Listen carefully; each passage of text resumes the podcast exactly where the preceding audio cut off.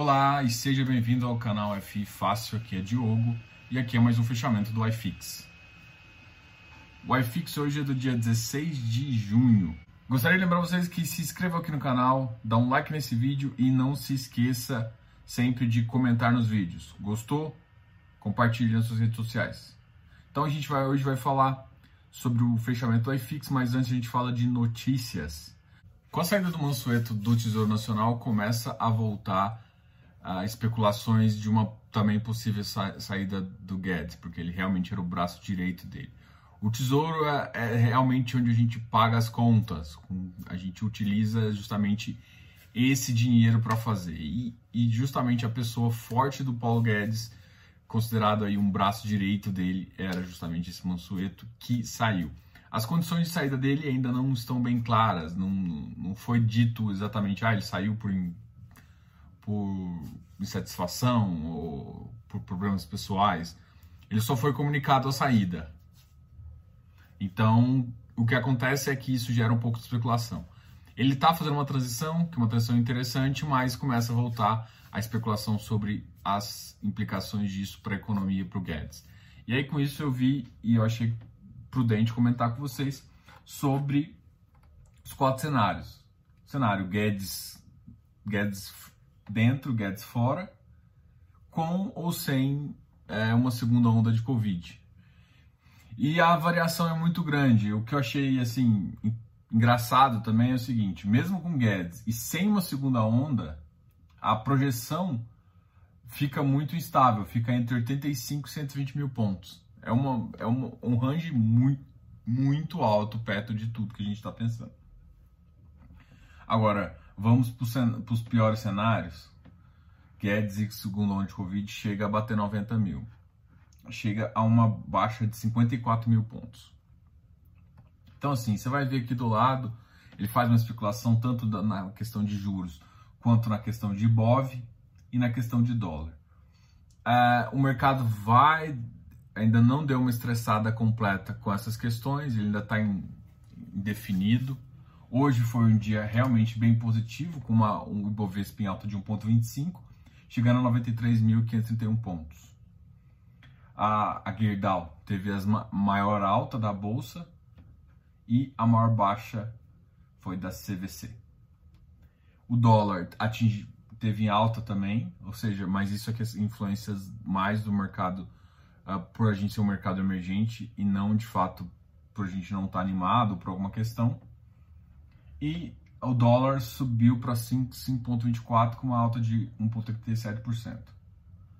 Cada vez mais o, a gente vê uma queda de 0,75 realmente para a Selic e isso pode ajudar. Mas o que eu estou vendo é, até ontem eu comentei, o, até o mercado já está já está projetando uma recuperação mais lenta para 2021. A gente não está nem falando de 2020, está falando de 2021, uma recuperação mais lenta. Então, esse ano a gente deve ainda ter um PIB, PIB negativo, mas o próximo ano é de recuperação. E a recuperação não é tão rápida quanto a gente iniciou. Então vejam cenários lá referentes ao, ao que eu mostrei para você do Infomoney, né? Vejo os cenários mais por curiosidade, não porque eu acho que vai realmente acontecer lá. E também ele colocou um range muito alto para definir qualquer coisa. Mas é sempre legal conhecer essas visões para você estar entendendo. E outra, e tá voltando de novo o assunto Guedes fica, Guedes não fica, o que é bem chato. Falando dos ativos que tiveram melhor desempenho e os ativos que tiveram pior desempenho. A gente sempre começa com os ativos negativos. Hoje o ativo que ficou mais negativo foi o HLOG, emissão 476. Outro ativo que ficou negativo, XPlog, emissão também. Uh, o que, acontece? Quando ele está em emissão, normalmente eles vão com o preço da emissão, que faz com que caia o preço, tá? Então teve uma queda de 1.74 XPlog e o HLOG 2.60. Mas ambos são de logística, que é um setor que tem se comportado bem positivo agora. Uh, o Safra teve uma queda de 1,08, chegando à faixa do 100. O Safra a gente já definiu os valores dele bem antes aí. HGFF caiu um pouquinho também, chegando a 101. O VILG chegou na 121. Vino 59 e esses aqui foram os ativos que tiveram que se comportaram pior aqui durante o iFix de hoje. Bom, não estou vendo nada de anormal. Hoje o iFix ficou positivo em ponto 20, ontem foi menos ponto 15, hoje ponto 20. Então assim, não foi uma forte, não foi uma alta realmente grande, foi simplesmente uma pequena alta. É importante o mercado continuar crescendo. Alguns ativos apenas fizeram os ajustes de preço. Por exemplo, a GBS para mim é um que teve um ajustezinho aqui. Uh, os ativos que tiveram maior queda tão, estão indo para o preço de estão indo para o preço de, de, próximo ali, vão ficar com pequeno ágio em relação à emissão, o que faz sentido. Então a gente consegue analisar eles. E agora a gente vai falar dos ativos que tiveram o melhor desempenho. Lembrando que o IFIX chegou na faixa de 2.783 pontos. RBRF, por exemplo, é um que subiu, mas está na faixa de 97. Como eu já disse algumas vezes, eu, eu tinha comentado que ele estava com 110, mas ele saiu um, relato, um, um fato relevante e na verdade ele está 93, né? Então por isso que o ágio está 3,60 do RBRF. De qualquer forma, tem que lembrar que ele é uma CVM 400. Tanto ele quanto o VRTA é uma CVM 400. Então no final, depois que tiver de, depois que todo mundo executar o direito, depois que todo mundo executar a sobra, o mercado pode comprar a, a cota, né? Vai para o mercado e o mercado pode comprar. O único problema do RBRF em termos de CVM 400 é que a, a pedida dele está 25 mil. O VRTA, se eu não me engano, eu tenho que confirmar esse valor, eu estou falando de cabeça, mas eu lembro que veio baixo, acho que veio 3 mil. Então, VRTA é um que faz, vai fazer sentido talvez entrar também. Só que o VRTA ele tem um problema, ele não é distribuído pela XP. Tá? Se eu não me engano, é Easy e Orama. Tá? Então, isso, isso afeta um pouco a distribuição deles, né? Se você vê, normalmente os, os, os da XP conseguem distribuir melhor. A XP ela, ela, acabou tendo um pouco do monopólio aí, e isso, isso em termos de distribuição, ela está controlando realmente o, o mercado, viu? Tá. Então, assim, os, a maioria dos ativos vem, vão com ela porque ela tem um poder de, principalmente por, por conta da assessoria, ela consegue entrar mais nos mercados, entendeu? Então ela consegue entrar, só que a assessoria normalmente é para quem tem acima de 300 mil. Então isso faz, isso faz sentido, mas ela, o mercado fica um pouco uh, anormal. Então se você não consegue entrar pela XP, não fazer uma emissão pela XP, você fica totalmente prejudicado porque você depende das pequenas. Só que o VRTA é um que é, ele é, como ele é bastante conhecido no mercado, é um que as pessoas vão tentar comprar, só que você não consegue executar uma ordem via se você estando só no XP, então você tem que usar. Se você tem XP, se você quiser executar a VRTA, você tem que entrar com uma outra. Tá ok? Bom, então a gente vai conversar agora do XP, ah, dos ativos que tiveram alta. O Ibovespa teve uma alta de 1,25. A gente vai falar dos ativos que subiram mais que o Ibovespa do, do iFix. O KNHY foi para 110. XPCI 93,30, o Habitat foi para 195, batendo 105 a máxima, 101,50 a máxima de hoje. O XPSF voltou para a faixa de 100, 99,40. O HGRE está ali na faixa de 149,79. Se lembra que eu comento que eu prefiro ele ali 144, no máximo. Né? Mais 144 eu não gosto de pegar ele não. Uh, o MGFF que é o da Mogno, também teve uma alta positiva, teve, uma alta boa, chegando a 98,49. O HGRE, assim, ele está ainda longe do, do, do, valor patrimonial dele, então faz sentido ele estar tá aqui.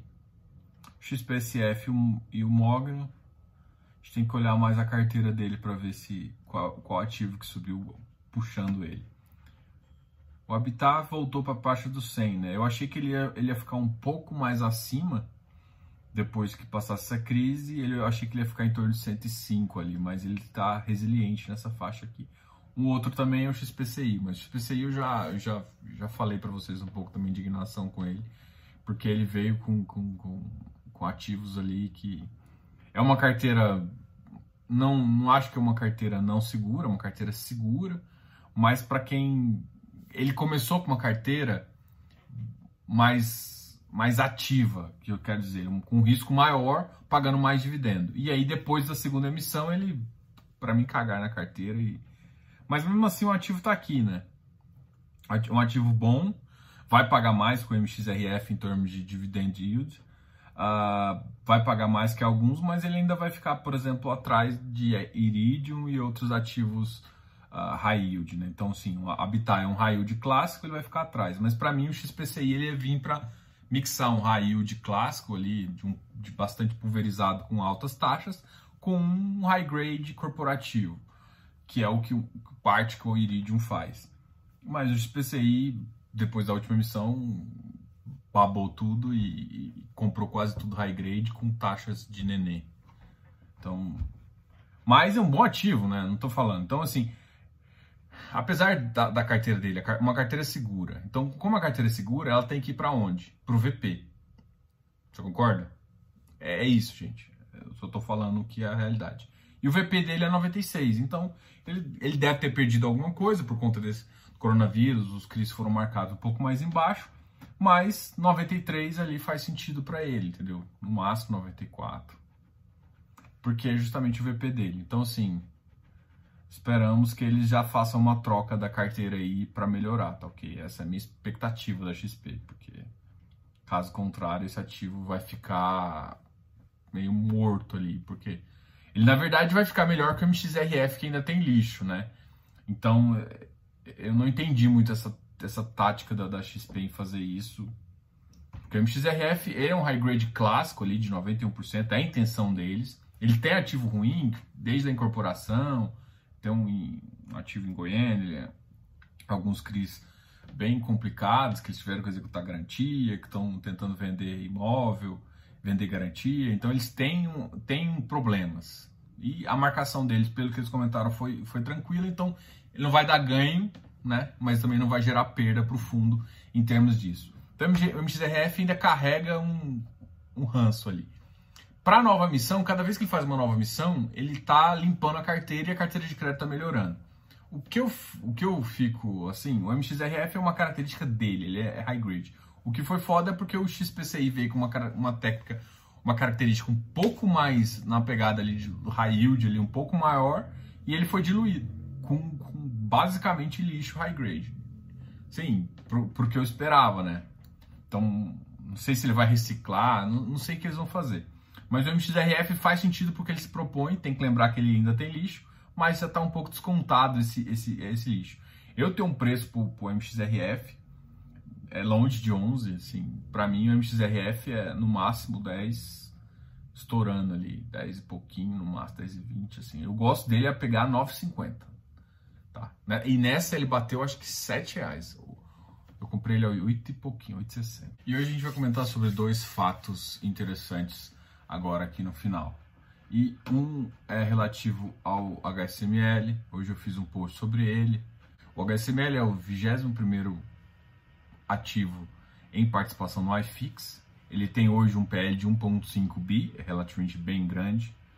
Ele tem 15 mil cotistas e ele tem um VP de 95,88.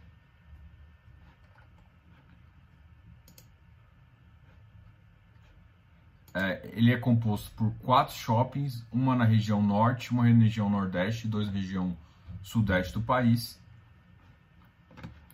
E ele é o ele tem um, uma negociação bem alta para o estilo dele. 1.5 bi é bastante e hoje ele soltou dois fatos relevantes. O primeiro fato relevante foi que os shoppings do portfólio São Paulo foram liberados, ou seja, vão começar a, a operação normal. O segundo fato relevante deste, deste ativo é justamente que teve a conclusão da compra do shopping metrô Tocuruvi. E com essa compra, ele gera uma expectativa de rendimento. A expectativa de rendimento eu achei alta aqui, mas o que, que para cotista é realmente muito bom, vai fazer com que o shopping tenha um bom rendimento aí para o futuro. E esses dois, esses dois, essas duas notícias são boas para o fundo. Um outro fato relevante foi da Rio Bravo. A Rio Bravo Crédito Imobiliário soltou um fato relevante sobre um CRI que eles têm com a Latam. É, eles quiseram vir a público com um relatório extraordinário, justamente explicando qual é, qual era o lastro e a garantia desse, desse CRI. Lembrando sempre que o, a garantia desse CRI é, é o próprio galpão, é um galpão em Guarulhos, um galpão bom, um galpão novo. Guarulhos é um ponto forte desse tipo de, de, de galpão logístico. É um ativo bom, o CRI paga pouco, é IPCA mais 5, acho que tem IPCAs mais, ou seja, os juros não é tão alto, pode ser que afete um pouco esses, esses pagamentos. De qualquer forma, o que a gente vai ver agora é uh, o fundo realmente tentando mostrar que, mesmo com todos esses problemas, a garantia real e o fundo. É, é impossível agora dizer se eles vão decidir continuar com isso. Eu acho que pela localização do galpão, ele é um galpão estratégico para a empresa e mesmo que ela venha a fazer alguma modificação, uma joint venture, saiu uma notícia hoje da Latam com a Azul. Então, mesmo se, mesmo se acontecer isso ou não, né, é, é não é bem uma joint venture, é mais uma, uma negociação de, de, de compra e venda de passagens no território nacional. Então, nesse sentido, é, isso é bom para o fundo, né? faz com que ele tenha alguma saída. Pode ser que o CRI ainda nem dê default nem nada, mas dando default, ele tem uma certa, ele tem uma certa garantia para ser executável extra judicialmente. Assim. Esses foram os dados importantes e gostaria de lembrar vocês que se você assistiu esse vídeo no YouTube, dê um like nesse vídeo, se inscreva no canal. Se você está escutando pelo podcast, por favor, se inscreva aí, dá um likezinho para mim, dá um follow. E é muito importante eu receber seus comentários. Eu deixei um fórum exclusivo para vocês dentro do, do fifácil.com.br. Deixe os comentários lá porque vocês é o que eu menos escuto. Então, se está escutando pelo podcast, não esquece de deixar comentários para mim, tá ok? Lembrando sempre que quarta-feira eu faço o fechamento ao vivo. Então amanhã é dia de fechamento ao vivo às 8 horas da noite, beleza? Essa semana não vai ter live, mas a semana que vem vai ter live com Investindo em FI. É, o Felipe do Investindo FI é um, é um, colega, entende muito de FI e a gente vai, vai trazer alguns assuntos bem interessantes para você, beleza? Então amanhã, fechamento vai ser ao vivo às 8 horas. Grande abraço, F Fácil Diogo. Até mais.